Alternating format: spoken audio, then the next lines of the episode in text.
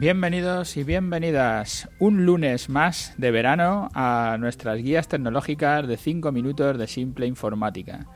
Como ya habíamos quedado, hemos, solo vamos a hacer un programa eh, cada semana, que serán los lunes, y nos toca este lunes. Estamos en nuestro programa 249. Comprar y vender dominios, un negocio, lo hemos titulado.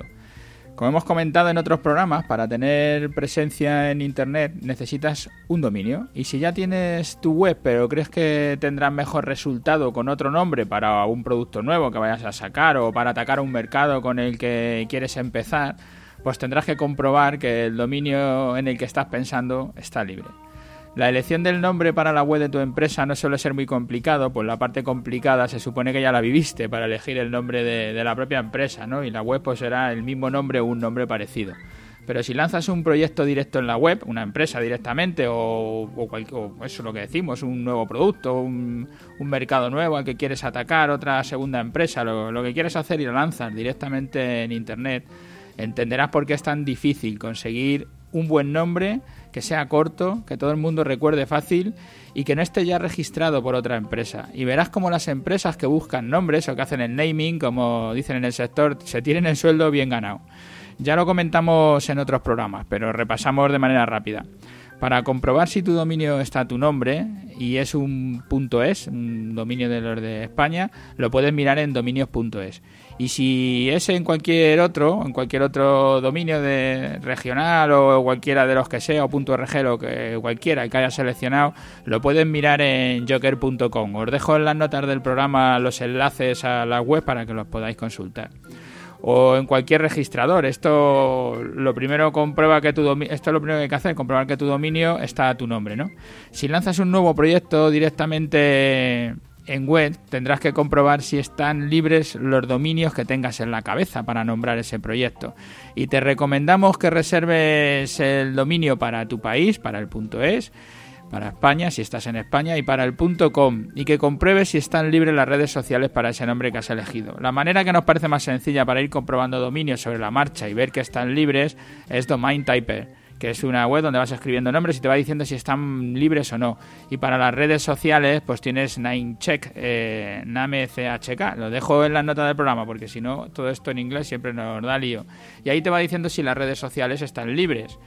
Y si alguno de los dominios que has elegido te parece que es el mejor. En la de las redes sociales, que no lo, no lo he dicho, pero vamos, las la recomendaciones que uséis las redes sociales que queráis, no hay que coger todas. Ahí si vais a a Name CHK vais a ver que hay, bueno, yo qué sé, 100 redes sociales que te comprueba a ver si, si está libre el dominio o no. No vas a coger las 100 redes sociales, por supuesto. Nosotros aquí en, en España lo normal es que se usen las cuatro más grandes, o que se use Facebook, que ahora mismo es la que más tirón tiene, que se use Twitter, que para muchos sectores está bien y genera bastante tráfico, que se use Google Plus, no porque tenga tráfico ni sea buena ni mala, sino porque Parece ser que todo el mundo la usamos por decir que posiciona, aunque no sé si posiciona mucho o poco. Y luego ya si pues está Pinterest, está Flickr, yo que sé, hay bastantes redes sociales que dependen, son muy específicas de si tienes algo que tenga que ver con la imagen o no tengas que verlo.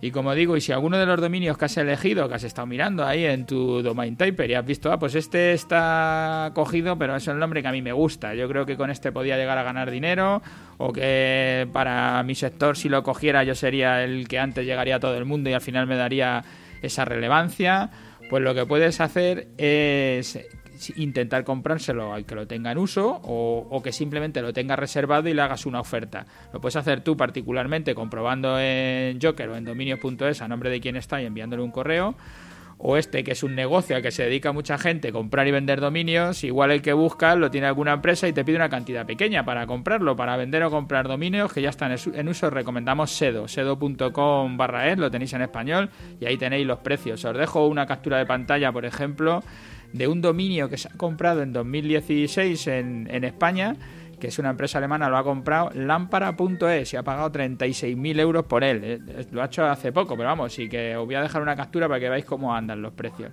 Otros dominios que son sonados es, por ejemplo, marijuana.com, que pagaron 4,2 millones en el 2013, o Xiaomi, la, marca de esta de, móviles, ha pagado por mi.com, ha pagado 3,7 millones. Toys R Us ha pagado por toys.com ha pagado 5,1 millones, podéis comprobarlo, tú pones toy.com en tu URL, en tu navegador y te manda directamente a Toys R y eso le ha costado 5,1 millones de dólares. Porno.com la compraron por 42 mil dólares y 20 años después la han vendido por 8,8 millones de dólares.